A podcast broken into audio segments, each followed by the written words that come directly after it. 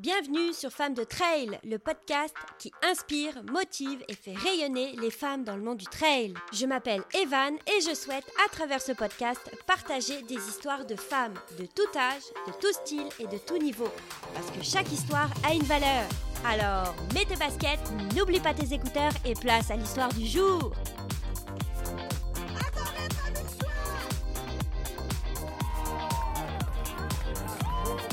Alors, bonjour et bienvenue dans un nouvel épisode de Femmes de Trail. Et aujourd'hui, je suis bien, euh, bien, bien, bien contente parce que je reçois Cécile Bertin. Cécile Bertin, bonjour. Bonjour, Evan. Bah, moi aussi, je suis ravie d'être là. Ah, super bah, ça, Je suis bien contente aussi. Comment ça va de l'autre côté de l'Atlantique? De l'autre côté eh ben écoute, ça va, ça va plutôt bien. C'est une année qui démarre doucement pour moi, question euh, course à pied, mais euh, mais qui va démarrer. On va y arriver là, on va s'y remettre de gentiment mais sûrement. Mais euh, ouais ouais, non ça y est, ça, ça commence à prendre tournure, c'est plutôt on va y sympa. revenir un peu plus tard parce que je suis quand même curieuse. Ouais. Et avant tout, pour les personnes qui peut-être ne te connaissent pas, pourrais-tu, ça, Ah bah ça, oui, ça quand peut même. arriver quand même, pourrais-tu Oui, te présenter un petit peu? Je suis quand même lucide. Peux-tu te présenter en quelques mots, parce que je sais que tu as fait 10 milliards de trucs, mais c'est ça le challenge, te Ouais. présenter en quelques mots. Alors, en, en quelques mots, c'est franchement ça le plus dur, parce qu'en réalité, euh, c'est ce qui fait, je pense, un peu mon, ma particularité, c'est que j'ai plusieurs casquettes aujourd'hui. À la base, je suis une mère de famille qui s'est mise à la course à pied. Ça, c'est le prorata de base, qui a fait que tout le reste s'est décliné. Parce que en commençant à courir, j'ai tout de suite écrit. Parce que, bah, en fait, je me suis même pas posé la question. C'est ça qui est assez drôle avec le recul. Cette écriture-là a engendré l'écriture de livres, parce qu'on m'a contacté et voilà. Les livres ont engendré que des magazines ont parlé de moi. Ces magazines m'ont proposé d'écrire. Je suis donc devenue journaliste et euh, je tout en continuant d'écrire des livres. Voilà, et en euh, courant un peu partout dans le monde, parce que euh, tout de suite. Alors là, pour le coup, il y y a, je n'en fais aucun mystère. J'ai tout de suite associé course à pied, voyage et découverte et tout. Vraiment, ça a été quasi instantané. Euh, et, euh, et, je continue parce qu'en fait, j'ai vraiment eu cette volonté de découvrir le monde basket au pied en réalité. Parfait.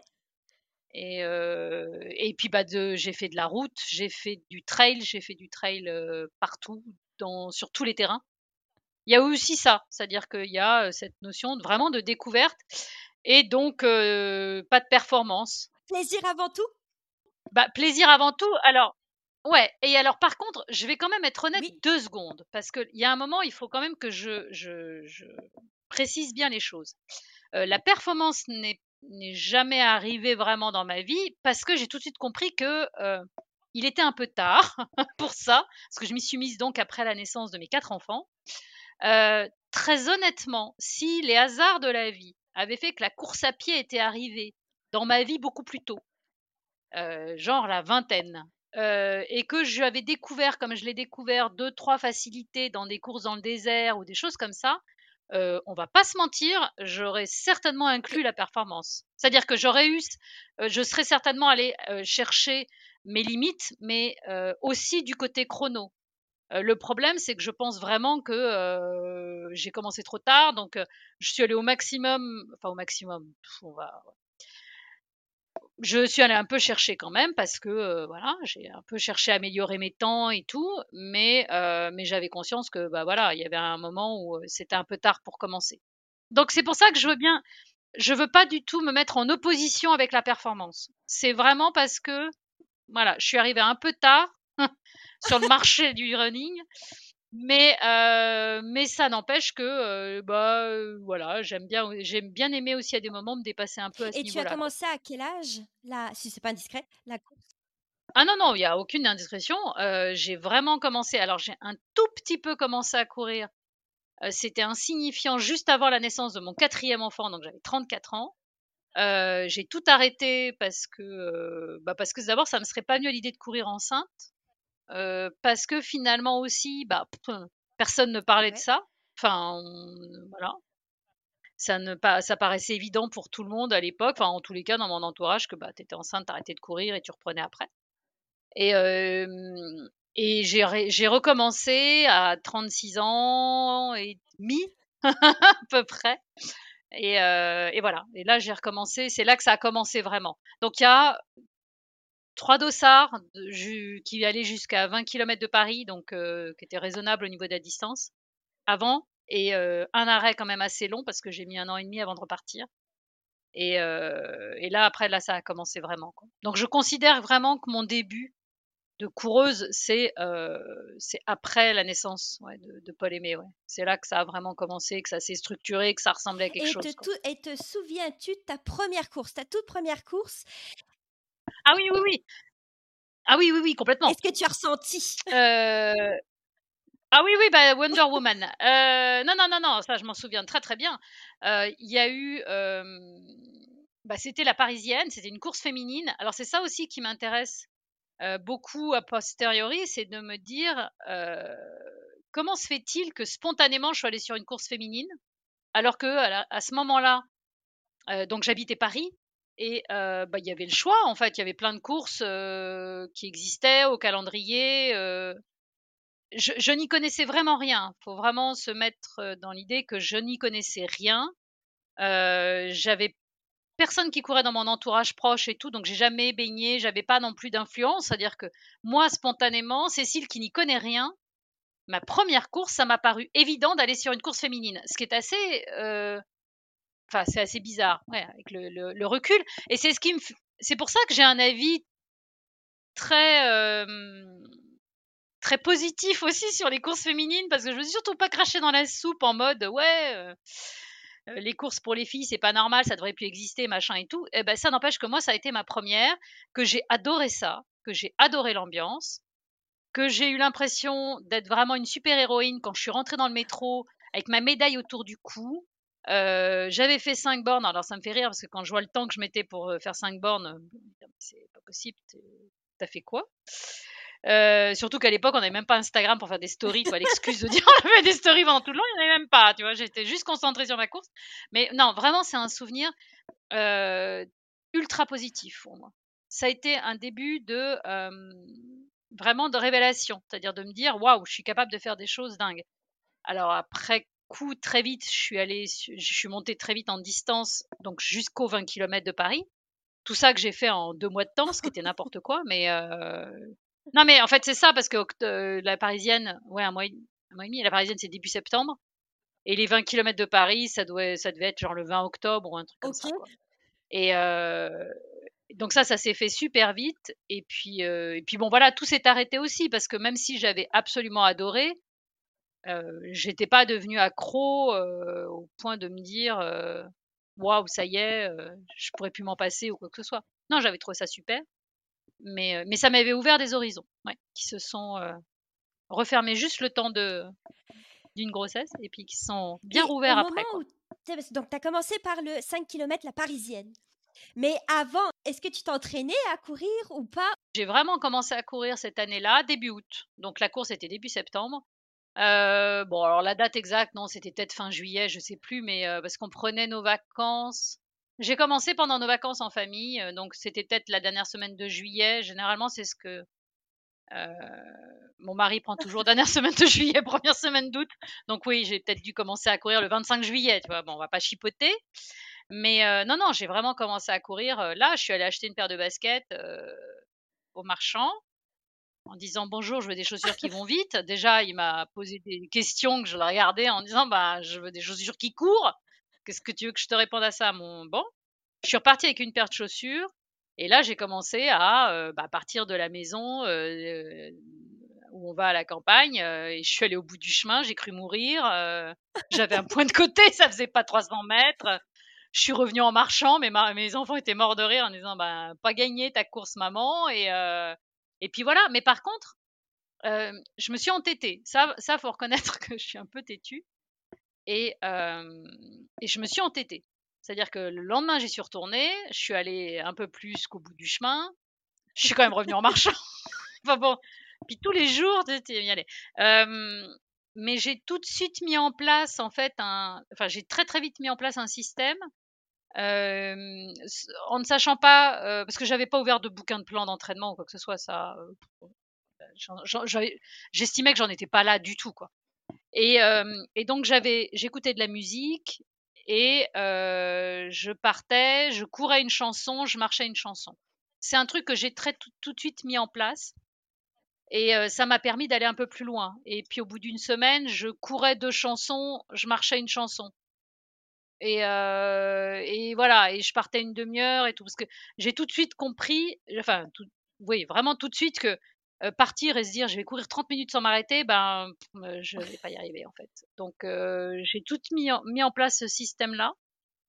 Et j'ai découvert plus tard que c'était un, un, système qui était justement utilisé dans certains plans d'entraînement où on te fait, on, a, on alterne course marche, course et marche, oui, de façon structurée. Euh, moi, je l'ai fait vraiment à la, chanson et, euh, et ça, ça a fonctionné. Enfin, en tous les cas, ça a fonctionné pour moi.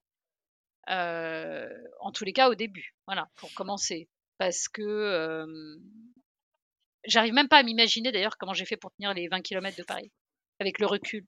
Parce que c'est ça aussi, je veux savoir. J'ai tenu.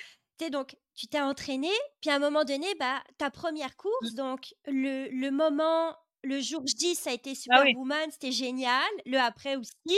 Mais oui, oui, avant, il y a toujours une phase de est-ce que je m'inscris, est-ce que je m'inscris pas Ou généralement, on a des fois nos croyances imitantes qui arrivent en disant je suis pas capable, est-ce que je me capable Il y a peut-être une comparaison, il y a plein de choses qui peuvent rentrer en compte et qui font que certaines personnes ne le font pas et d'autres personnes le font pour euh, en fonction de la personnalité et autres. Oui, alors, euh, oui, tout à fait. Moi, il y a un gros. Alors, il faut euh, rembobiner l'histoire. Hein, le problème, c'est que ça va être long, hein, ce podcast. J'espère que tu en as conscience. Mais euh, non, non, mais en fait, oui, il faut resituer toute l'histoire parce que euh, ce, ce pourquoi du comment, j'ai pris un dossard à la parisienne et tout, il est lié en fait à un truc professionnel. Alors, je resitue tout ça. À l'époque, je travaillais à la Ligue contre le cancer. Donc, euh, au service communication, euh, voilà, j'ai un, travail tout à fait normal, entre guillemets. Et, euh, on a lancé avec une association avec laquelle je collabore pas mal, mais à titre bénévole, le projet d'envoyer trois femmes sur le raid Amazon, donc qui est un raid d'aventure féminin, voilà, euh, on avait, enfin, on avait Chloé à l'époque, était la fondatrice de l'association, avait trouvé le sponsor, ce qui était quand même le mmh. truc le plus important. Fallait, enfin, ce qu'on pensait être le plus important nous, parce que euh, trouver l'argent, euh, c'est des sommes en plus, c'est les raids multisports, c'est très cher. donc on avait le budget et, et, on avait donc lancé le recrutement en fait des, des, trois jeunes femmes qui devaient partir. Le concept était de dire on peut faire des choses dingues après avoir eu un cancer.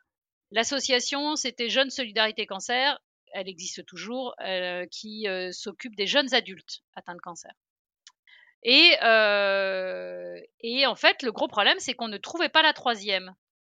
Voilà. Et à notre grande surprise, on s'attendait en fait à.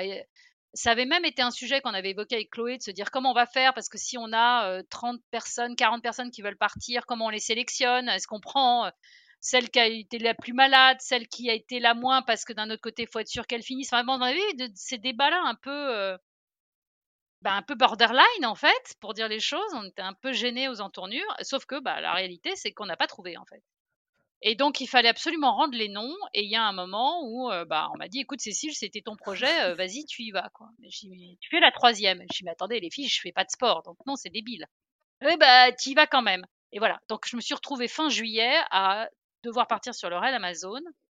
Euh, et c'est là que ça, ça, a compliqué les choses parce que ce qui est assez drôle, c'est donc euh, bah, je connaissais le programme et donc les raids, les, le raid Amazon, tu as de la course à pied, du VTT, euh, du kayak, et puis une ou deux épreuves un peu décalées, genre tir à l'arc, descente en rappel, enfin des, des, trucs un peu gadget. Et en fait, le seul truc qui m'a complètement effrayé dans le programme, c'est la course à pied, parce qu'il y avait une épreuve de 5 km et, une et un trail de 17 km. Et euh, ce qui est complètement débile, hein. avec, le, avec le recul, je me marre beaucoup parce que euh, le kayak, en fait, quand tu sais pas ramer, ça n'avance pas. cette, cette saloperie. C'est super difficile. Non, mais c'est super dur le kayak. Non, mais alors que je sais pas pourquoi, mais alors le kayak, j'avais complètement zappé le truc, ça me paraissait, euh, ça irait très bien et tout. Euh, je faisais de la voile, ça n'a aucun rapport avec le kayak en plus, je sais pas pourquoi, mais ça me rassurait, c'était un bateau, c'était un truc, ça allait sur l'eau, ça allait forcément bien se passer. Le VTT, je faisais du vélo à l'île de Ré, plat, avec, euh, ça allait très bien se passer aussi. Tu parles. C'est pareil. Euh, il faut savoir que le VTT, je suis quand même tombée, on avait fait 500 mètres. 500 mètres, j'étais par terre. Hein. Les coéquipières, elles se sont dit, on n'est pas gagné cette histoire. Et en fait, et donc, alors que la course à pied, en réalité, bah, t'avances. T'avances pas forcément vite, mais finalement t'avances. Il suffit de mettre un pied devant l'autre. Bon, bon, enfin, en tous les cas, à ce moment-là, moi, c'est ça ce qui m'avait le plus effrayé. Donc, je m'étais inscrite aux deux distances, à deux courses qui correspondent aux deux distances qu'on avait à faire. Et c'est là qu'on voit que j'avais vraiment aucune notion de la course à pied, parce que c'était du trail, et je me suis inscrite donc à la parisienne et euh, aux 15 km. Paris-Versailles et aux 20 km de Paris, ça veut dire rien à voir avec le schmilblick, mais ça me rassurait. Donc j'ai fait ces épreuves-là par rapport à le raid Amazon. Le, raid Amazon que j'ai fait. Ouais, voilà. Que j'ai fait. On a survécu. Ça a été une expérience de dingo, là aussi. Et c'est avec ce raid Amazon que j'ai décidé qu'il fallait que j'aille. Ça, là, ça a ouvert des vannes, en fait. Ça a ouvert le, champ du possible. Et on n'a évidemment pas gagné, hein, on n'a pas, mais on n'a pas fini dernière. Et ça, c'était un truc, mais bon, on n'a pas fini non plus première, hein. ni podium, hein, c'est pas le problème. Mais, le fait de pas finir dernière, j'avoue que ouais, ça a quand même joué aussi. Et puis, et puis dans l'avion de retour, bah, j'ai décidé de courir mon premier de courir un marathon. Voilà. Et c'est comme ça que ça a commencé derrière, parce que bon, je me suis arrêtée, j'ai donc vraiment fait mon bébé. Et, dès que j'ai j'ai eu le sentiment que mon corps me le permettait, j'ai attaqué la course à pied avec là un objectif très précis, préparer mon premier marathon. Mais c'est fou quand même, parce que le, le, le, ça, comme le fait qu'il n'y ait personne et qu'on te dise c'est ton projet. Donc, tu vas être cette troisième ah personne. Ah oui. Ça a changé au final, on pourrait dire peut-être ta vie là. Ah oui, complètement. Ah non, non, mais complètement. Ah mais ah oui, non, mais ça, ça faut quand même en avoir conscience. C'est-à-dire que parce que pour le coup, ça a réellement changé ma vie, puisque derrière, ça a changé ma vie mmh. professionnelle. Ça a clairement changé ma vie personnelle aussi, parce que bon, il y a eu un impact énorme parce que ça a engendré pas mal de choses au niveau de l'organisation familiale, au niveau de tout ce qu'on veut. Enfin, c'est évident que sans ce projet-là, mes enfants n'auraient pas grandi avec une maman qui euh, va courir en Antarctique. Enfin, euh, ça reste des choses. après, c'est euh, c'est vrai que ça, ça a eu un impact, tout ça, parce qu'il y aurait eu la troisième, enfin, on aurait eu trois nanas sans problème, j'y serais pas allée et j'aurais certainement jamais c'est comme on dit, hasard ou coïncidence, mais bon. C'est comme le livre, je sais pas si tu, tu, le connais, je me souviens plus très bien du, du nom, je pense que ça s'appelle L'autre. C'est un livre sur Hitler où tu vois les deux côtés de sa vie. Si ah oui, oui. il avait réussi les beaux-arts. Si, si, il avait vendu, voilà, exactement. la réalité, donc il a loupé les beaux-arts, puis tu vois les deux vies, c'est un peu la même chose. non, mais c'est, mais c'est tout à fait ça. C'est tout à fait ça, parce que très honnêtement, je vois pas pourquoi, s'il n'y avait pas eu cet événement-là, je me serais mise à courir. Enfin, il n'y a aucune raison. Comme vraiment, comme je le dis autour de moi, il y a vraiment personne qui court. C'est absolument pas. Euh, enfin, voilà. Euh, j'aurais pas été, j'aurais pas eu, euh, j'aurais pas été entraînée par quelqu'un de ma famille. j'ai même pas d'amis. Ma meilleure amie court absolument pas et se marre toujours autant quand elle me voit courir. Donc j'ai vraiment, quand je dis que j'ai pas d'entourage, je me, je pense que je me serais l'activité physique commençait à rentrer dans ma vie. L'activité physique dans le sens où, je le dis souvent en rigolant, mais c'est vrai, après ma troisième grossesse, j'ai perdu, enfin j'ai retrouvé mon corps, entre guillemets, avec Cindy Crawford et sa cassette vidéo VHS, oh, ah voilà, dans mon salon et tout. Enfin, on est en, je suis de la génération cassette Cindy Crawford hein, quand même. Euh, ça nous rajeunit pas tout ça, mais c'est quand même une réalité. Donc euh, voilà, j'avais intégré le fait que si tu voulais être en forme et que pour faciliter et tout, une activité physique, ça pouvait être sympa. Et, euh, voilà, donc je faisais, euh, je faisais ça. Et s'il n'y avait pas eu la course à pied après la naissance de Paul, j'aurais refait la même chose, je pense. Mais ça aurait certainement pas été plus loin, quoi.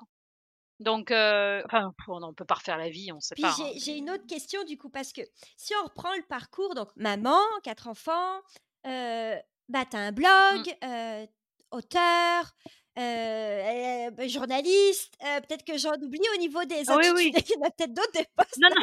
mais sais, le, le, le, admettons, euh, le fait de devoir participer au raid, raid Amazon a été un des moments qui a fait en sorte que ça a changé ta vie. On va dire ça comme ça. Est-ce que Oui. tu en as d'autres, des moments comme ça, des choix, bah des rencontres, des décisions Bien qui ont fait que, hop, Ah mais évidemment, évidemment. Non, non, parce que bon, il y a eu ça, mais il y a eu après, euh, il y, a- il y a eu pareil, des enchaînements de circonstances, euh, de- alors déjà des rencontres, des choses qui se sont vraiment passées, c'est-à-dire que donc j'ai commencé à courir vraiment sérieusement pour le marathon, pour courir le marathon de New York. C'était le marathon de New York, hein, c'était pas le marathon de Bazek les oies là. Je voulais aller faire le marathon de New York. mais il faut être sélectionné en plus, je pense. euh, je sais pas euh, si c'était comme ça aussi à l'époque. Non? Non, non, non, faut, non, ah, non, faut faut payer. Mais Il me semblait qu'il y faut avait payer. euh, un Non, tirage au sort, j'avais vu un Oui, film. alors pour les Ang- Je sais plus. non, non, mais il y a aussi, il y a une loterie. Euh, on avait la loterie à l'époque qui n'existe plus vrai, enfin si qui existe aujourd'hui, mais un peu plus compliqué. Donc il y avait une loterie et mais enfin en gros si tu voulais être sûr de la faire à une telle date, tu prends. et C'est toujours le cas aujourd'hui. Pour les Français, je parle. Hein. Ouais, pour un Français aujourd'hui, tu ah oui parce que les Américains ils sont en loterie j'avais vu un film là-dessus sur une fille qui, a, qui, a, qui est en surpoids et qui donc s'entraîne. Puis... Oui, oui, c'est euh, oui, tout à fait. Non, non, je- oui, oui, run, cours un marathon ou je sais pas quoi. Oui, oui, tout à fait. Non, non, non, je vois très bien de quel film. Non, non, nous en France et en Europe et tout, tu sors ta carte de crédit, tu prends un tour opérateur, t'as ton marathon de New York. Hein. Donc, euh, mais enfin, ça n'empêche que c'est pas une petite somme, donc faut la trouver aussi. Hein, donc, euh, c'est pas réservé, euh, voilà. Mais euh, donc, j'ai fait ça et il se trouve que j'ai gagné un concours, en fait. Donc, je suis allée à New York, tout frais payé, pour dire les choses, quoi. C'est-à-dire que le all include, le, le truc complètement improbable. Et euh, je fais jamais de concours, je suis pas joueuse et tout. Et pourtant, je sais pas pourquoi, ce jour-là, j'ai vu passer un truc sur un forum, j'ai fait le concours et, euh, et voilà, on était, il y avait pas que moi en gagnante, on était cinq gagnants et j'ai fait partie, j'étais la seule fille, on était cinq, quatre garçons, une fille. Et donc j'ai gagné ce concours qui reposait sur euh, une lettre manuscrite, c'est-à-dire qui expliquait, tu expliquais pourquoi tu voulais courir le marathon de New York et pourquoi ça devait être toi et pas, euh, pas une autre. Donc ça, c'est des choses qui ont enclenché, euh, comme si, si tu veux, tu disais, c'est mon destin, quoi. C'est très bête à dire, mais ça n'a plus rien à voir le fait de te dire, enfin, tu vois ce que je veux dire? Tu gagnes un concours alors que tu fais jamais de concours de ta vie faut quand même savoir qu'ils m'ont donné la réponse du concours la veille de la fête des mères en France. Je trouvais ça génial comme cadeau de fête des mères. Je dis, ça me change mon collier de nouilles. Je pars à New York, tout frais payé. Donc, euh, voilà. Donc, c'est des petits signes comme ça qui ont fait que, euh, mis bout à bout, il y a des choses qui se sont euh, enclenchées. Il y a, y a eu ça, il y a eu, euh, c'est vraiment ça, c'est des histoires de rencontres et qui m'ont ouvert le champ des possibles, en fait. Et euh, mais alors ça c'est du positif. Il y a, euh, je me suis aussi construite sur des remarques négatives, par exemple, ou euh, quand ah bon il y a eu une à cette époque-là j'ai commencé à enchaîner les marathons, donc c'est vrai que j'en faisais beaucoup par rapport à la moyenne. Et euh, j'étais super fière de moi. Enfin, j'étais déjà complètement dingue. Je trouvais ça fou déjà d'être capable de courir des marathons un par mois. Enfin, je trouvais ça complètement dingue. Et euh, oui, non, mais c'est, enfin, puis ça l'est. Enfin, à un moment, faut quand même être lucide. Et euh, et puis bah j'ai un mec qui m'a pris de très très haut et euh, qui m'a dit ouais, mais enfin toi avec tes marathons, t'es ridicule. Euh, la vraie distance sur route, c'est les 100 km de Millau. Enfin, c'est les c'est les 100 bornes quoi. Je dis, non, mais à quel moment tu cours sans bornes sur route? Enfin, je savais même pas que ça existait non plus, quoi. Et du coup, bah, ça m'a énervé qu'ils me prennent de si haut et, je suis allée faire les 100 km de Millau pour, vraiment, je vais pas mentir, mais pour lui prouver que bah, qu'il aille se faire foutre et que j'allais y arriver. Et, euh, et le fait d'y arriver, donc c'était négatif à la base. J'en ai fait un truc de positif parce que j'ai réussi. Là, ça a ouvert d'autres champs des possibles en disant non mais attends, si capable de faire 100 bornes sur route. Je savais même pas que ça existait 100 bornes. Attention, vous allez voir ce que vous allez voir. Non mais voilà, mais c'est assez français quoi qu'ils en ont. Ça disparaît un peu en ce moment. Enfin, il y en a de moins en moins, mais il y a eu une époque où oui oui c'était vraiment, euh, il y en avait plusieurs en France et tout. Mais ça existe toujours, hein, il y a des championnats du monde de 100 bornes. Euh. Parce que les 100 bornes de Millau, si je me trompe pas, c'est en Auvergne. Oui. Oui, oui, oui, tout à fait. Donc, c'est pas plat. La particularité, c'est qu'ils sont pas plats en plus. Non, non. Donc, c'est ce qui nous, c'est ce qui fait dire euh, aussi ce qu'on faisait dire, c'est que euh, ton temps référent sur les sur Millau n'est pas ce que tu vaux sur 100 bornes parce que tu vois, comme il y a un dénivelé important. Donc, si tu veux faire ton record sur 100 bornes, tu ne vas pas à Millau, tu vas aller ailleurs. Mais, mais voilà, enfin bon, j'ai fait ça. Et tu vois, il y a eu plein de petites comme ça, soit de remarques, soit de rencontres qui m'ont ouvert des champs du possible. Et, et, comme je reviens à ce que je disais au début, que je n'avais personne dans mon entourage qui me bloquait, qui avait une idée de ce que ça représentait, qui aurait pu me dire non mais attends machin. J'avais personne je pouvais pas me référer par exemple au temps de mon mari sur marathon genre, tu vois un truc comme ça. Je j'avais rien moi. Donc en fait ça m'ouvrait j'avais personne qui me disait oh là là mais t'es complètement folle. Dans mon entourage proche tu vois dans les gens qui sont importants pour moi. Bah on me disait ouais bah si t'as envie. En gros vas-y nous, ça nous parle pas, donc j'avais pas plus de blocage, j'avais pas non plus de, fan club enragé à la maison en mode c'est absolument génial ce que tu fais, mais on me laissait tranquille en fait. Ce qui m'a permis, euh, j'avoue, d'aller me chercher, d'aller euh, chercher mes barrières, d'aller. Euh, j'essayais. Je me suis jamais fait un monde des trucs. Je partais du principe que bah je m'inscrivais. Euh, ben il y avait la possibilité que j'abandonne, il y avait la possibilité que ça passe pas, puis il y avait la possibilité que ça passe. Et puis voilà, et je trouvais qu'il y avait des choses plus graves dans la vie, et je considère toujours aujourd'hui qu'il y a des choses beaucoup plus graves dans la vie que de ne pas finir une course parce que bah, ce jour-là c'est pas ton jour, et puis euh, et puis bah oui c'est rageant parce qu'il y a des fois où tu l'as vraiment préparé ta course et puis bah ça va mal tomber et puis euh, bah, voilà. Oui ça je comprends c'est énervant. Il y a des fois où ça m'a bien énervé mais euh, mais bon euh, oui il y a quand même des choses plus graves dans la vie je pense. Donc c'est ça aussi j'avais cette liberté de d'essayer c'est bon. Puis on voit. Puis du coup, genre, parce que effectivement, il y a le 100 km de Millau, mais il y en a plein là. Tu as fait, je sais plus, les, les marathons ah bah oui, non, là, après, ouais. dans différents continents. Enfin, il y a des trucs de folie là. Ouais. Tu as fait. As fait non, mais là, après, ouais, c'est parti en cacahuète. Ouais. c'est hallucinant.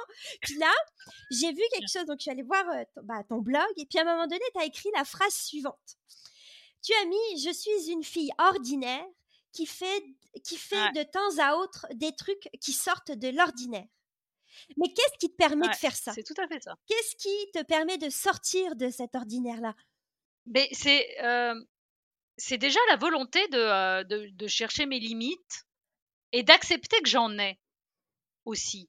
Et je pense que c'est ça aussi. Je reviens à ce que je disais juste avant, c'est que euh, bah, j'ai eu envie d'y aller, puis de voir, et, et je, d'abord parce que le fait aussi de, euh, de, faire partie de la masse des coureurs et tout, je me suis aussi très vite rendu compte qu'il y avait pas pas mal de gens finalement qui étaient comme moi aussi, hein, que oui, il y avait le monde des élites là devant, il y a les mondes formidables et merveilleux de des licornes, hein, où il y a Courtenay, où il y a non mais tu vois, où il y a Jim Wesley, les machins, bon, ils sont adorables, ils sont gentils, ils sont formidables mais euh, voilà, c'est un monde dans lequel je ne fais enfin, dont je ne fais absolument pas partie. Je m'identifie pas du tout à eux. Alors par contre, enfin, tu vois, ça m'inspire pas. C'est terrible ce que je vais dire, mais ils, ne m'inspirent pas. Ils peuvent m'intéresser. Je, enfin, j'espère qu'on voit la différence. C'est-à-dire que ça m'intéresse de voir comment ils fonctionnent. Ça peut m'intéresser la curiosité intellectuelle de voir comment un coureur élite s'organise, comment il vit, comment il machin mais ça, c'est de l'intérêt, mais c'est absolument pas de l'inspiration.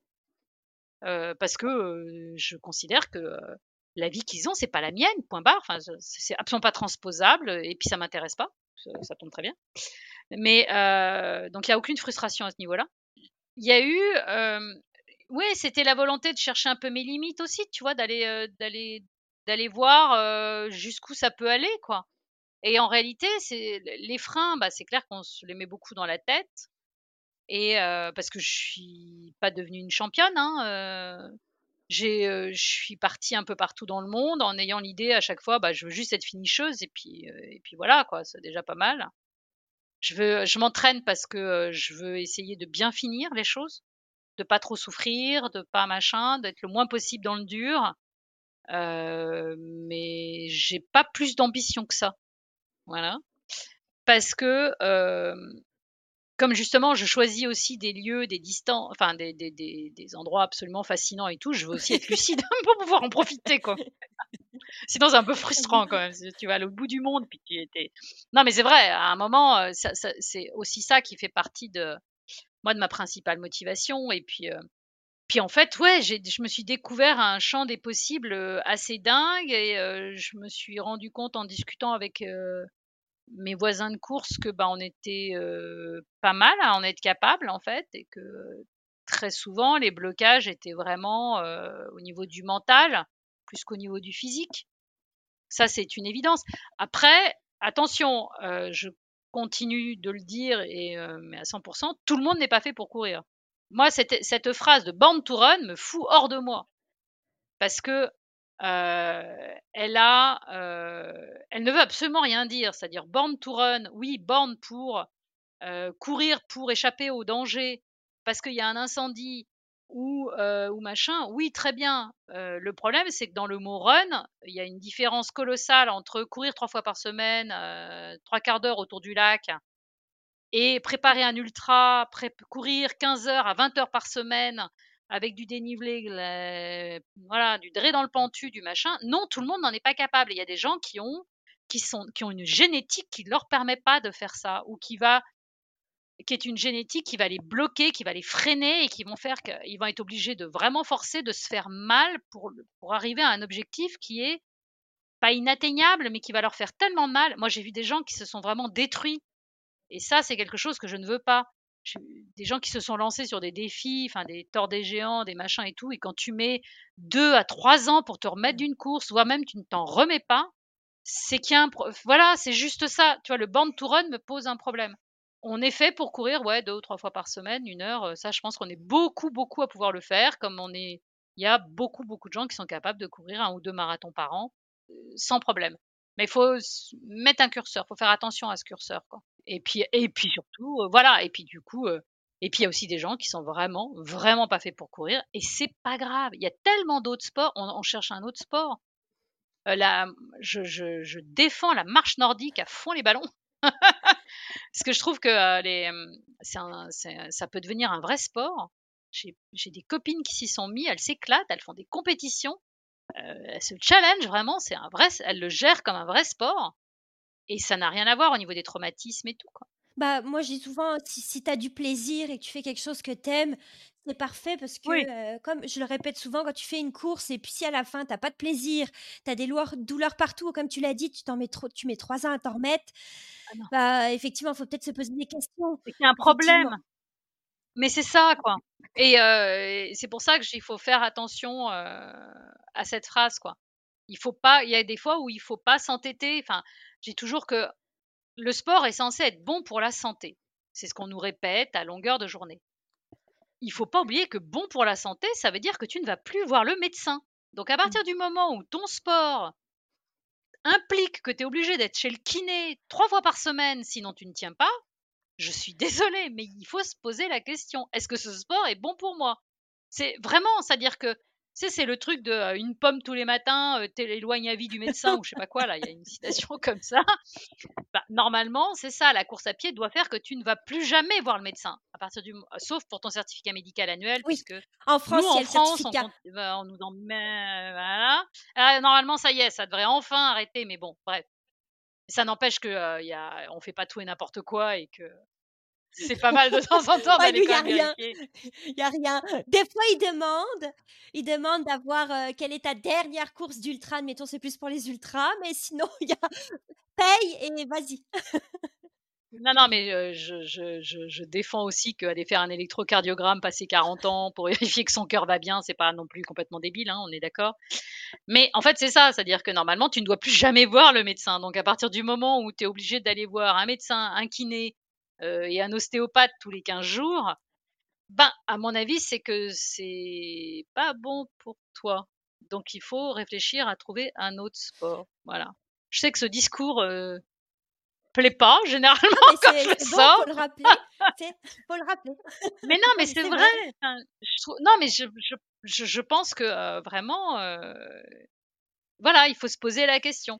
Puis euh, j'ai une autre question qui sort un peu de, de ce sujet-là, mais oui, que j'avais hâte quand même de poser. Bah, j'avais hâte. Oui, non, bah non, mais je suis comme curieuse.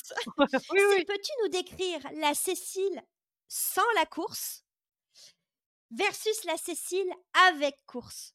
Donc, le sans course, comment tu étais? Parce qu'il y a forcément la course a probablement, vu que tu as eu tellement d'expérience avec ça, ça a dû ah amener des changements, peut-être une autre manière de penser, euh, d'autres compétences forcément, etc., etc. Mais c'est sûr, enfin, c'est sûr, c'est ce que je pense. Probablement le sans la course et le avec course, c'est probablement deux Céciles différentes. Bah, de toute façon, déjà parce que, euh, alors ça va faire très caricatural, mais c'est quand même une réalité. Euh, moi, j'étais euh, au moment où vraiment la course est rentrée dans ma vie de façon sérieuse. Bah, j'étais une mère de famille au foyer, quoi, à l'ancienne, quatre enfants. voilà, c'était vraiment mon quotidien. C'est pas c'est vraiment pas une vue de l'esprit parce que j'étais en en ce qu'on appelle en congé parental d'éducation. Donc j'étais vraiment au foyer, je m'occupais de mes enfants. C'est euh, absolument un choix euh, de vie, euh, c'est comme ça. Je ne juge personne, je n'ai pas machin de ce que tu veux, mais je n'envisageais pas. De toute façon, j'étais incapable physiquement de me séparer de mes enfants bébés, donc point barre, c'était comme ça. Donc ça faisait presque partie du contrat euh, de mariage avec mon mari. Il savait qu'à partir du moment où on aurait des enfants, faudrait qu'il assume le côté financier du truc parce que de toute façon, pendant les quelques années, quand ils sont tout petits, je pouvais pas. Donc, euh, je suis restée à la maison à m'occuper de mes enfants. Et donc, finalement, il y avait un côté euh, très vieille France à la maison. Donc, une caricature, maman s'occupe des enfants, fait la cuisine et, et papa ramène l'argent et s'occupe des voitures. Donc, euh, non, mais je plaisante, mais c'était quand même pas loin d'être ça. Et, euh, et ça, la course à pied pour moi a eu un, truc, c'est que euh, ça a donné une, une, confiance en moi. Je, alors, je n'arrive pas à savoir ce qui est de l'inné ou de l'acquis. C'est toujours le même, la même question qu'on peut se poser. C'est est-ce que ça, ça m'a donné quelque chose que je n'avais pas, ou est-ce que ça a réveillé quelque chose que je n'avais pas? Et assez paradoxalement, quand au début j'avais le sentiment que ça m'avait donné une confiance en moi. Et en en discutant donc avec ma meilleure amie d'enfance, donc la personne qui me connaît depuis le plus longtemps, voilà, puisque on s'est connus, on était vraiment toutes petites. Et elle m'a dit un jour un truc que moi j'avais pas du tout mesuré, euh, puisqu'on était un groupe de copines pensionnaires, euh, j'ai été élevée euh, en pension chez les bonnes sœurs, et elle me disait de notre, groupe de copines, quand on parlait de toi, on était persuadé que tu serais l'aventurière du groupe. C'est-à-dire que tu serais la, la Alexandra David-Nil du groupe, quoi. Et elle m'a dit Alexandra David-Nil, qui est donc une journée, enfin, qui a été un peu, qui a écrit sur ses aventures, qui est partie au Népal, enfin bon machin et tout. Et c'est, ça m'a fait vraiment super bizarre qu'elle me dise ça parce que je n'ai pas du tout, moi, le souvenir, adolescente, d'avoir, tu vois, émis ce genre de rêve, d'avoir dit mon rêve, c'est de partir à l'aventure. Je n'ai même pas le souvenir d'avoir émis des rêves quelconques, d'ailleurs, de toute façon. Enfin, j'ai pas un souvenir de, de mettre, d'imaginer quelque chose, je sais pas. Mais à aucun moment, elle, m'avait imaginé à la tête d'une famille considérée comme nombreuse en France avec quatre enfants. J'ai été la première du groupe à devenir maman d'ailleurs, sur le groupe de copines qu'on était de cette époque-là. Je suis la première à avoir fait un enfant. Complètement voulu en plus, donc on peut même pas dire genre elle a, été mère par accident, elle a assumé. Non, non, euh, en plus il était 100% voulu. Et tout, donc en fait, c'est comme si, euh, c'est un truc, voilà, je me dis finalement c'était peut-être de l'acquis, dont je n'avais pas confiance, conscience à ce moment-là. mais que mes copines avaient, avaient déjà ressenti. Et que cette course à pied m'a autorisée à devenir, à, à, devenir celle que j'étais en réalité. je ne sais pas si je suis très claire dans ce que j'explique, mais voilà. Mais tu vois, en mmh. fait, c'est vraiment cette, c'est cette phrase qu'elle m'a dite, mais j'avais 40 ans hein, quand on en a discuté, on a eu cette discussion-là et tout. Et ça m'a amusé parce qu'elle m'en avait jamais parlé, mais en gros, c'est la seule de mon entourage que je considère comme être la seule personne qui me connaissait vraiment, finalement, plus que presque mes parents et tout. Et elle l'avait, elle l'avait senti pourtant, ça. Donc je devais le, je sais pas, je devais le, le, l'exprimer sans que je m'en rende compte et tout. j'avais pas de poster d'aventure dans ma chambre de pensionnaire. J'avais, je dis toujours en rigolant, mais c'est vrai, mais j'avais des, j'avais des, des, couvertures de Vogue. Enfin, j'étais une fille normale. je, rêvais justement de, de, je sais pas. Non, mais j'avais souvenir de quelqu'un. J'étais dispensée de sport, donc on peut pas dire que les filles pensaient que j'allais. Voilà. J'étais, j'étais littéraire, ça c'est sûr. Donc le côté écriture, là, il n'y a pas de grande surprise. Euh, j'ai toujours, euh, j'ai toujours adoré lire. J'étais un rat de bibliothèque. Ça, il n'y a aucun doute là-dessus. Et euh, mon mari s'en plaint assez parce que quand on déménage, il y a les cartons de bouquins et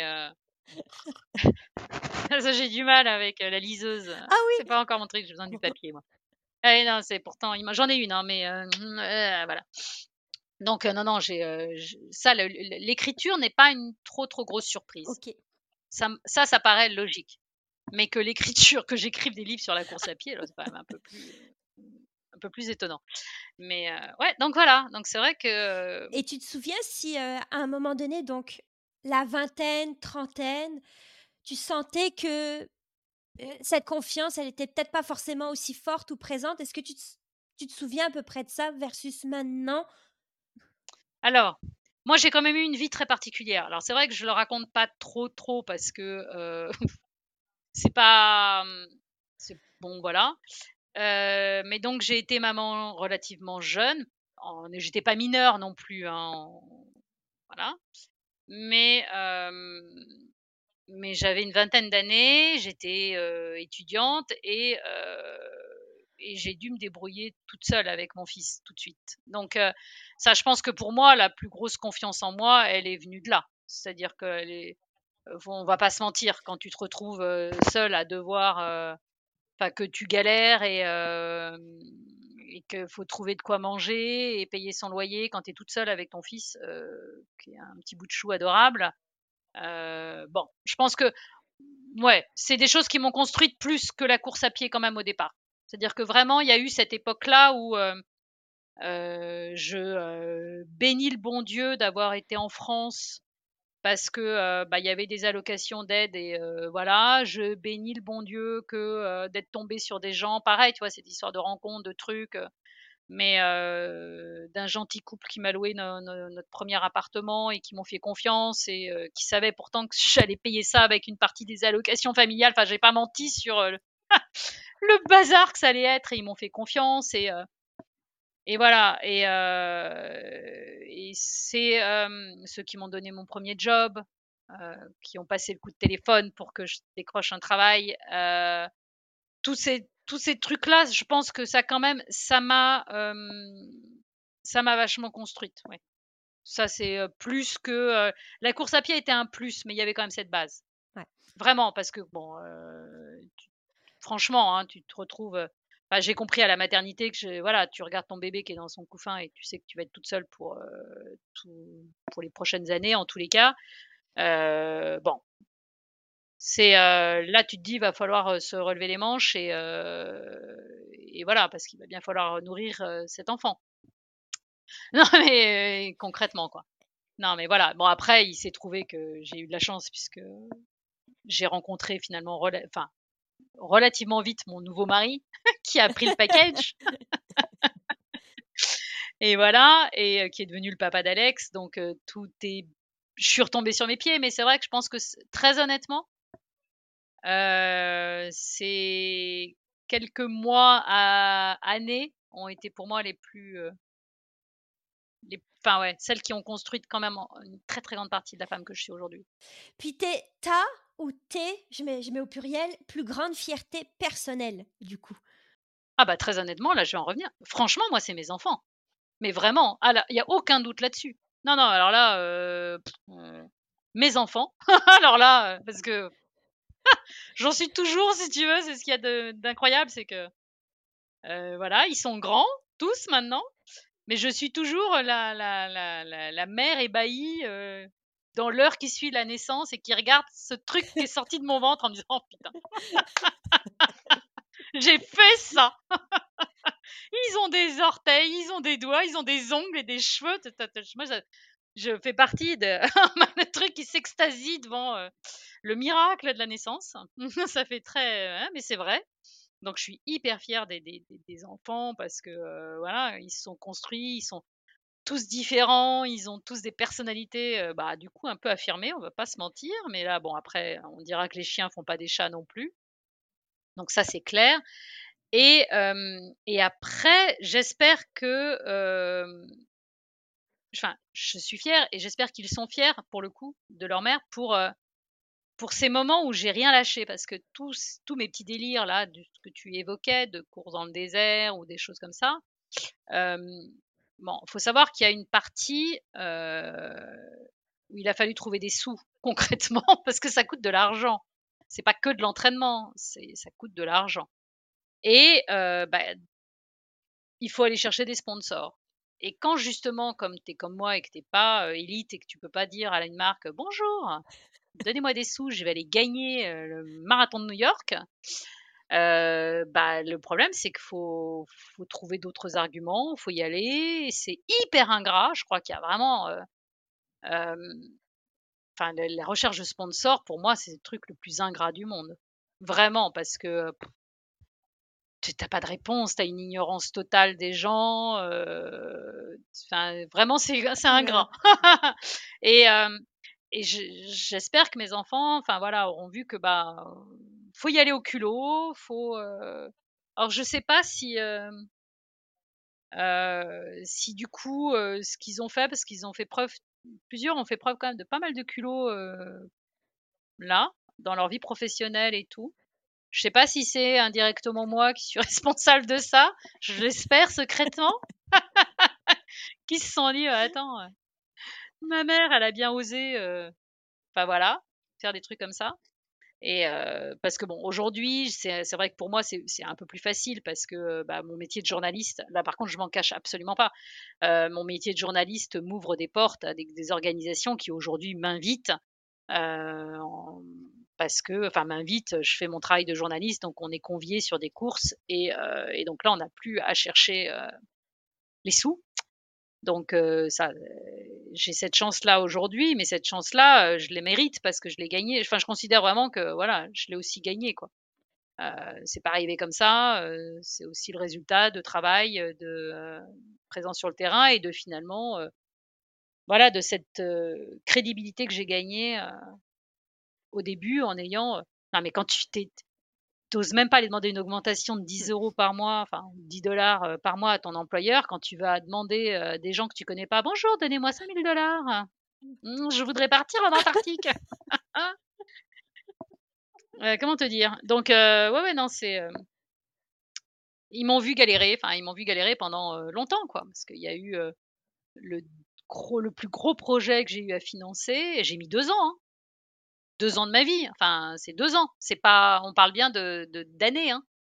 Donc, euh, quand je dis que ça se claque, enfin, c'est pas en claquant des doigts, euh, c'est une réalité, quoi. Puis euh, j'ai une autre question parce que j'aime ça les, les questions un peu profondes. J'aime ça apprendre à connaître la personne. quelle est ta mission de vie? Oh, bonne question. alors aujourd'hui, clairement, c'est de vraiment essayer de motiver un maximum de femmes à venir sur les courses. parce que euh, je, mais c'est très drôle hein, parce que euh, donc je vais euh, vais co-animer une table ronde jeudi dans 3-4 jours là après qu'on soit parlé sur le problème de la parité sur les courses qui est un vrai combat. Que très honnêtement je pensais qu'on gagnerait beaucoup plus vite. C'est-à-dire qu'il y a 15 ans quand j'ai commencé à courir je pensais que ça irait beaucoup plus vite je pensais, vraiment, à aucun moment, j'imaginais qu'en 2024, on serait encore à 10% sur beaucoup d'ultra, quoi. Et je pensais que c'était parti en fait. Vraiment, quand j'ai commencé, comme je commence à avoir des filles autour de moi et tout assez vite. Donc, j'ai vraiment pensé que la, vague qui était autour de moi allait se transformer en tsunami pour. Même si c'est pas très positif comme image, mais tu vois ce que je veux dire. Je pensais vraiment que on aurait une vague et en fait, bah, 15 ans après, c'est une vaguelette. Hein, et on a une petite vague, un peu, mais bouf, voilà.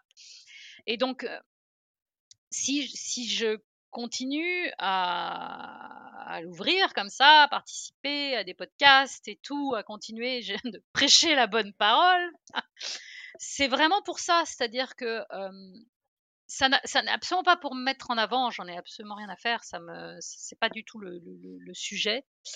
Euh, c'est vraiment de dire aux filles, attendez, mais euh, venez quoi. Parce que ça engendre plein de choses. C'est-à-dire que euh, il y a le fait qu'on soit aussi peu représenté, aussi peu visible. C'est un cercle vicieux parce que on n'existe pas assez pour les organisateurs. Donc forcément, les organisateurs ne vont pas faire l'effort d'adapter les courses pour les attentes féminines qui sont loin d'être anecdotiques et tout. Et donc, bah, du coup, les filles auront le sentiment qu'elles sont pas bienvenues. Donc, on s'en sort pas, en fait. Le problème, c'est que il faut qu'on soit visible. À partir du moment où tu es visible, tu représentes. Là, l'organisation se dit bon, d'accord, elles sont là, va falloir qu'on en tienne compte et va falloir qu'on fasse avec elles. Et pas euh, pour les 10% euh, là, on... bon, très bien. Et c'est des exemples typiques, c'est-à-dire que euh, on va prendre un exemple qui français parce que c'est le marché que entre guillemets je connais le plus. Euh, il a fallu que les femmes se battent et le combat a été gagné il y a très peu de temps à l'UTMB pour qu'on reconnaisse enfin qu'une grossesse n'était pas, enfin qu'une grossesse était une raison suffisante pour que tu ne te présentes pas sur la ligne de départ de l'UTMB même si tu avais été tiré au sort, mais qu'on te maintienne ton dossard pour l'année d'après parce que euh, bah parce que voilà, parce que c'est bon, on n'est pas non plus, ils ont pas.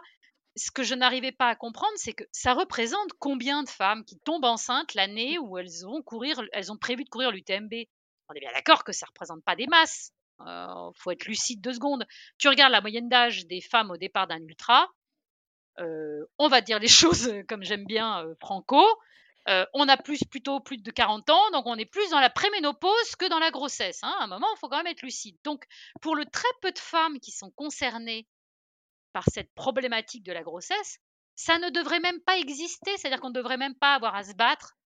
Si automatiquement tous les organisateurs devraient dire, mais évidemment les filles, aucun souci, vous êtes enceinte, pas de problème. Votre dossard, ou on vous le rembourse à 100%, vous avez l'esprit tranquille parce que euh, on comprend tout à fait que vous allez avoir autre chose à payer et que vous avez peut-être besoin que l'argent revienne parce que les dossards sont chers ou à l'inverse vous voulez maintenir l'année prochaine ou peut-être l'année suivante parce que bah, l'année suivante vous aurez un bébé de trois mois et pas forcément envie de ou le temps de on vous le maintient pendant deux ans. C'est bon ça va ça concerne combien de, de tu vois? Et c'est la symbolique c'est le message qu'on envoie aux femmes qui est derrière tout ça. En fait donc, je prends l'exemple de la grossesse, mais ça va être ce genre de message de rassurer les femmes sur l'hygiène qu'il peut y avoir sur les courses. Aujourd'hui, on a un gros problème. J'ai relancé un sondage, euh, c'est un truc de fou, mais euh, sur mon Instagram, donc ma communauté euh, n'est pas non plus une communauté énorme, et, j'ai 50% d'hommes, 50% de femmes d'ailleurs, mais j'ai pas mal de femmes, et ce qui revient souvent, c'est la problématique des toilettes. Comment je fais? J'ai besoin d'un minimum d'hygiène parce que je peux avoir mes règles pendant cette pile poil pendant les courses. Et euh, on fait comment? Parce que oui, euh, ben une cup ou euh, des trucs comme ça, je fais comment pour me laver les mains, pour changer une cup pendant une course s'il n'y a pas de toilette ou s'ils n'ont pas prévu ça et enfin tu vois ce genre de problématique. Et le problème, c'est que tant qu'on ne sera qu'à peine 10% sur les courses, donc vous n'avez pas assez, les organisateurs euh, bah, s'en lavent les mains justement de, des filles qui peuvent pas se laver les mains. Et c'est en fait ça, aujourd'hui, mon, vrai combat, c'est de, faire que plus nous, on sera visible, plus toutes nos problématiques n'en seront plus parce qu'elles seront tout de suite prises en compte. parce qu'on sera, tu vois, visible en masse. Donc voilà. Selon toi, qu'est-ce qu'il faudrait faire pour que la parité soit prise en compte? Que, que ce soit même pas prise en compte, qu'elle soit faite, excuse-moi. Qu'elle soit réelle. Bah, le, problème, c'est vraiment, c'est vraiment la. Alors, ça fait partie aussi des choses de mon combat de raconter mon histoire parce que même si ce que je te disais tout à l'heure, j'ai enfin c'est pas du tout le but j'ai pas envie de raconter ma vie mon œuvre en permanence ça m'intéresse pas mais euh, de aussi pouvoir dire bah attendez les filles on peut aussi finir des courses un peu dingues sans s'entraîner 25 heures par semaine euh, parce qu'il y a aussi ça qui bloque beaucoup de femmes, c'est-à-dire que euh, la communication elle est faite par beaucoup par les hommes pour dire les choses, ou après dans les dans les magazines ou des choses comme ça, tu regardes les plans, mais heureusement que j'ai jamais regardé des plans d'entraînement, moi, avant d'y aller, hein, finalement, parce que je me serais euh, affolée, quoi. En fait, je serais jamais. ah non, mais tu vois ce que je veux dire enfin, Il y a des fois où tu dis, non, mais de toute façon, j'y arriverai jamais. J'y arriverai jamais. Il faut. Je pense qu'il y aurait aussi ce côté communication de que des coachs disent, ouais, bah, pas de panique, les filles. Voilà, ça, c'est un plan type. Mais si vous ratez sur ce plan cinq séances dans votre deux mois de préparation parce que il y a le petit qui le nez qui coule, parce qu'il y a la réunion parents-prof et machin, c'est pas grave. On se calme, temps mort les filles. C'est bon. voilà, tu vois, le problème c'est que je pense qu'il y a aussi un travail de communication à faire par tout le monde. Je pense que ça. J'aime beaucoup l'idée déjà que de Courtenay, euh, donc il communique souvent en disant que elle adapte son plan à sa sensation au matin. Je trouve que déjà le fait qu'une coureuse élite comme ça communique vachement en disant bah ouais bah il y a des jours où j'ai pas envie ou il y a des jours où bah je sens que ça va pas aller donc je vais faire moins. Le fait que quelqu'un déjà comme ça, ça t'ouvre un peu le champ des possibles. Tu dis ah bon bah même si même une coureuse élite, il y a des jours où elle peut pas, alors que en gros, elle a que ça à faire, pour dire les choses. Bon, ça veut dire que moi, je peux me le permettre. Mais voilà, j'essaye d'expliquer. Après, on est d'accord, si tu peux vraiment, euh, si tu rates 90% de ta préparation, bon, là, c'est peut-être un peu compliqué. Mais j'aime bien l'idée euh, de, Je pense que ce serait assez important qu'on communique là-dessus, que les coachs euh, fassent passer un message bienveillant aussi. Tu vois, le côté pas. Parce qu'on a le syndrome de la bonne élève, nous les filles. Donc, si on n'a pas coché toutes les cases et si on n'a pas machin, on est en mode panique. Alors que les mecs, en tous les cas, j'en vois beaucoup autour de moi, ont plus cette notion de ah, j'y vais au talent, moi. On verra bien. Oh, j'ai pas pu, c'est pas grave, j'y vais quand même. on verra si ça passe et tout. Puis quelquefois ça passe en plus, donc ce qui est assez rageant, mais c'est une réalité. Et, et je pense que voilà, il faudrait qu'on ait qu'on ait plus de communication là-dessus, c'est-à-dire de, de, de, calmos, on va y arriver. Après, je suis pas en train de dire qu'on peut préparer un 100 miles en montagne, enfin qu'on peut préparer l'UTMB en courant trois fois une heure par semaine. On est bien d'accord. Euh, je suis pas, faut pas me faire dire non plus ce que j'ai pas dit, mais mais voilà, quoi, il y a des, euh, je suis la preuve vivante qu'on peut faire le marathon des sables sans faire 100 euh, bornes par semaine avec un sac de 8 kilos sur le dos. Euh, c'est pas le cas. Non, mais je veux dire, c'est voilà, et, euh, et j'ai fait exprès justement de, de, de, faire mon propre podcast avec une des Laurence Klein pour donner son nom. Laurence qui est une coureuse élite qui a gagné plusieurs fois le marathon des sables, donc on parle de quelqu'un qui elle a gagné et qui a la, même approche que moi et qui dit toujours non non vous entraînez pas avec le sac hyper chargé c'est une connerie je le fais pas. Parce que vous risquez d'arriver fatigué votre dos va être euh, voilà donc voilà. Donc tu vois ce genre de message j'ai fait exprès de, mettre en avant parce que pour moi c'est quelque chose d'hyper important donc je pense qu'il va falloir euh, ouais communiquer en mettant oula calmez-vous calmez-vous parfait on va y arriver. Petit à petit. On va y arriver. oui, voilà, exactement. Mais il y a encore, il y a encore du boulot. Non, ça, franchement, euh, en tous les cas, euh, dans l'univers dans lequel je suis, tu vois, le, marathon de Paris peine à avoir 30% de féminines. On va les, on va y être là, mais c'est un truc de fou. Comment on en est encore là, quoi. parce qu'on parle d'ultra, mais on va rester juste sur des trucs. Donc, sur le SMI, on est à la parité, à peu près partout. ça y est, mais ça bascule pas. Pour l'instant, ça bascule pas. Donc, on est en moyenne, on va être au maximum, on va frôler les 30%, mais on n'arrive pas à plus, quoi. Alors qu'aux US, on est à la parité, hein, sur tout ce qui est distance marathon et tout. maintenant, on est quasiment à la parité partout, voire même plus de femmes. Il y a eu une édition du marathon de Miami où ils étaient plus de femmes que d'hommes au départ. Oh.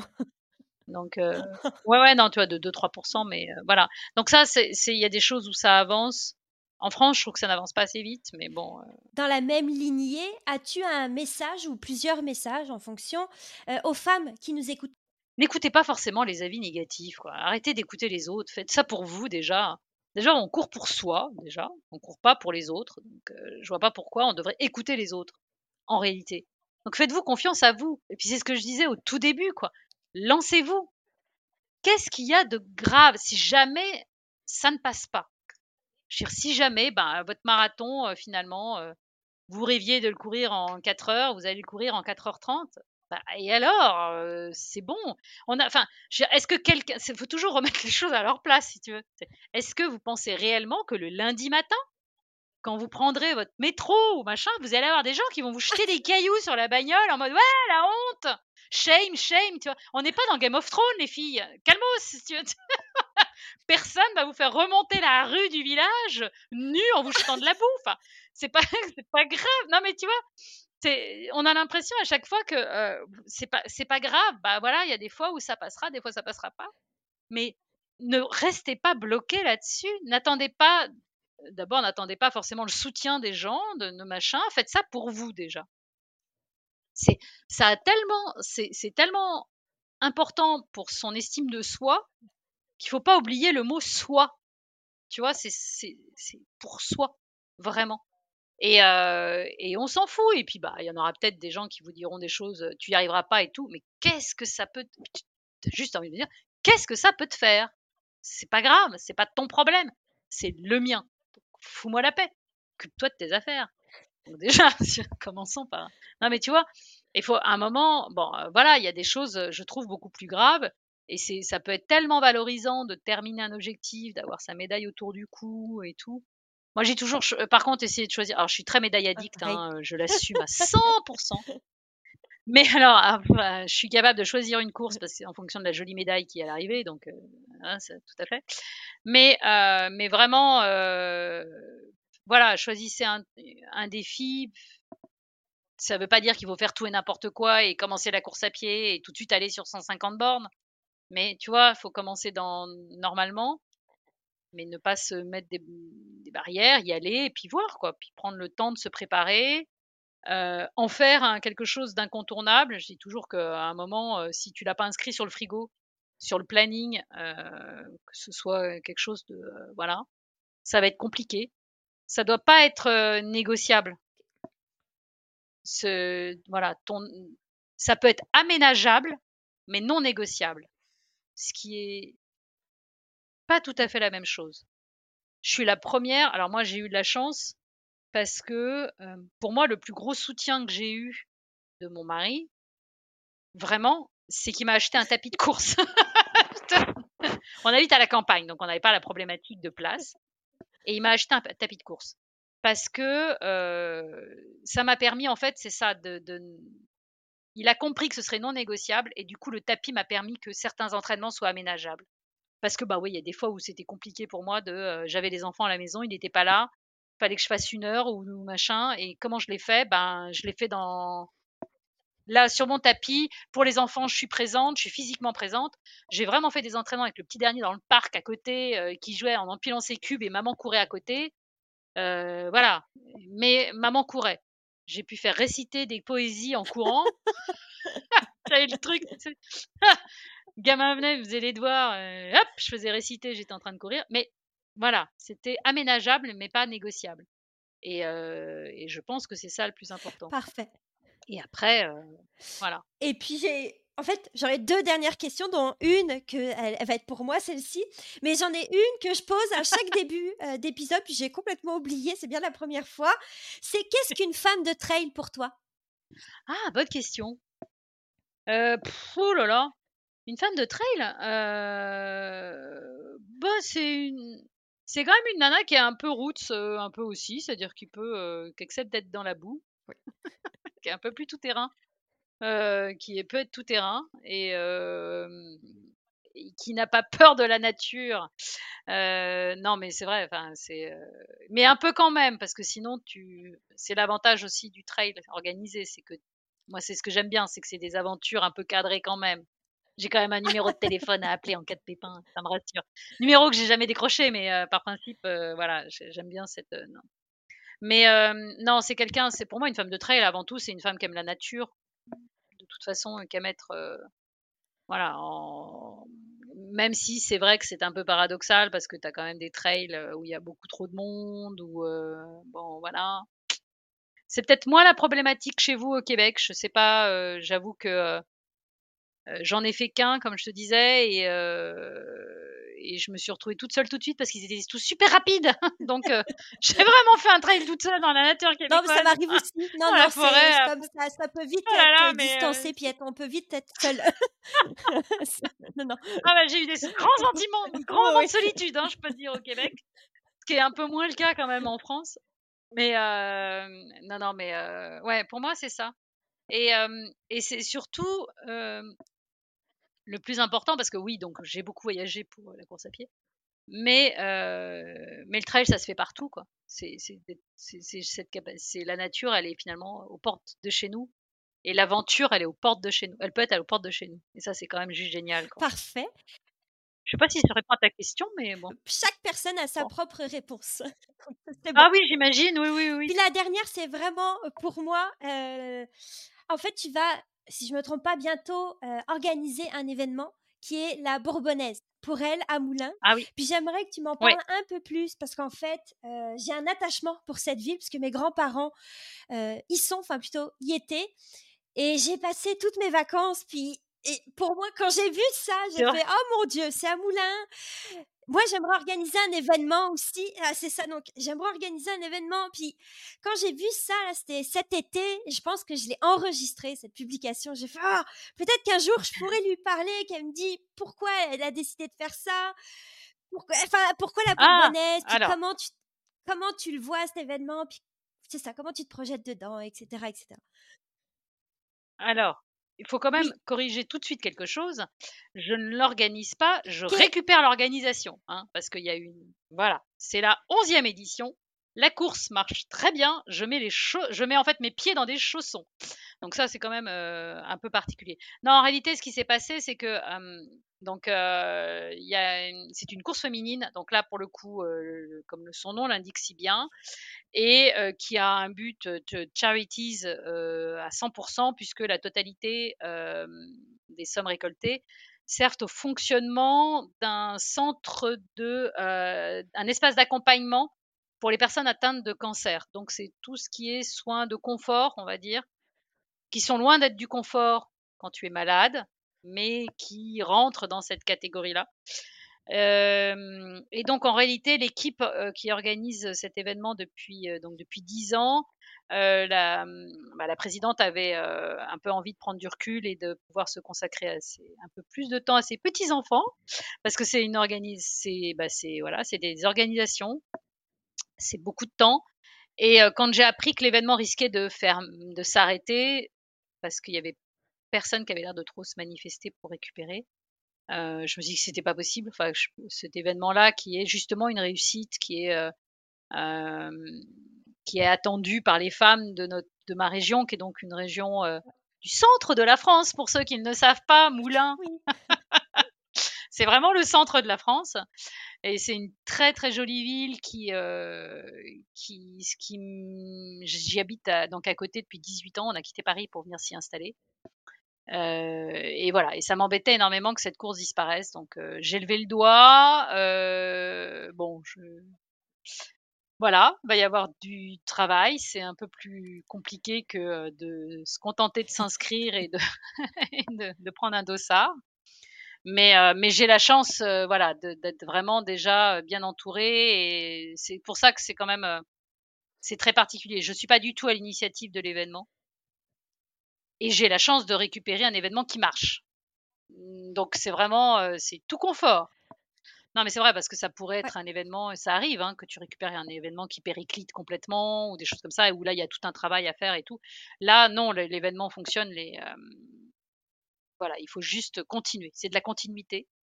Mais, euh, mais je suis super contente, je suis très impatiente de, voilà d'être le 26 mai, place d'Allier avec mes 2000 nanas qui vont, on va y aller à fond, vont être habillées en rose et, euh, voilà. Il y a euh, la seule chose que je vais essayer justement de euh, ma petite impulsion, c'est que donc il y a une côté marche puisque tout le monde est bienvenu et donc il y a la marche. Et il y a une partie course qui était un peu plus petite, négligée, enfin qui était un peu secondaire. Et là, l'idée, c'est de développer un peu plus la partie course pour que euh, pour en fait faire revenir les coureuses. Voilà. Et encourager aussi les marcheuses à se dire euh, ah bah tiens euh, en fait et si l'année prochaine je je montais sur la distance et que je courais? Voilà. Le message aussi sera là. Parfait. Ben merci beaucoup. Oh, mais je t'en prie. Puis, il y a encore une petite dernière là pour finir, on va dire en beauté. Oui, vas-y. Un, un, dernier, dernier petit quelque chose à, dire, une petite conclusion Osez. Osez vivre vos rêves, de toute façon. Tentez-les. Voilà. Ne restez pas sur ce, euh, ne restez pas sur ce regret de se dire, voilà, de se dire un jour, euh, et si? Non, faut pas se. Surtout que là, on parle que de course à pied, on est d'accord. Euh, on n'est pas en train de dire, si votre rêve c'est de traverser l'Atlantique à la nage, euh, je vous dirais bon, réfléchis quand même à deux fois. Euh, si vous voyez ce que je veux dire. Mais si votre rêve absolu c'est d'aller courir le marathon ou un machin, là on est bah allez-y quoi. essayez. Un énorme merci, Cécile. Mais je t'en prie, c'était super sympa de discuter. Merci beaucoup. Merci. Si cet épisode t'a plu, n'hésite pas à laisser un petit 5 étoiles et ou un commentaire. Cela m'encouragera et m'aidera à continuer de mettre toutes ces belles femmes de l'avant. À bientôt dans un nouvel épisode de Femmes de Trail. Youpi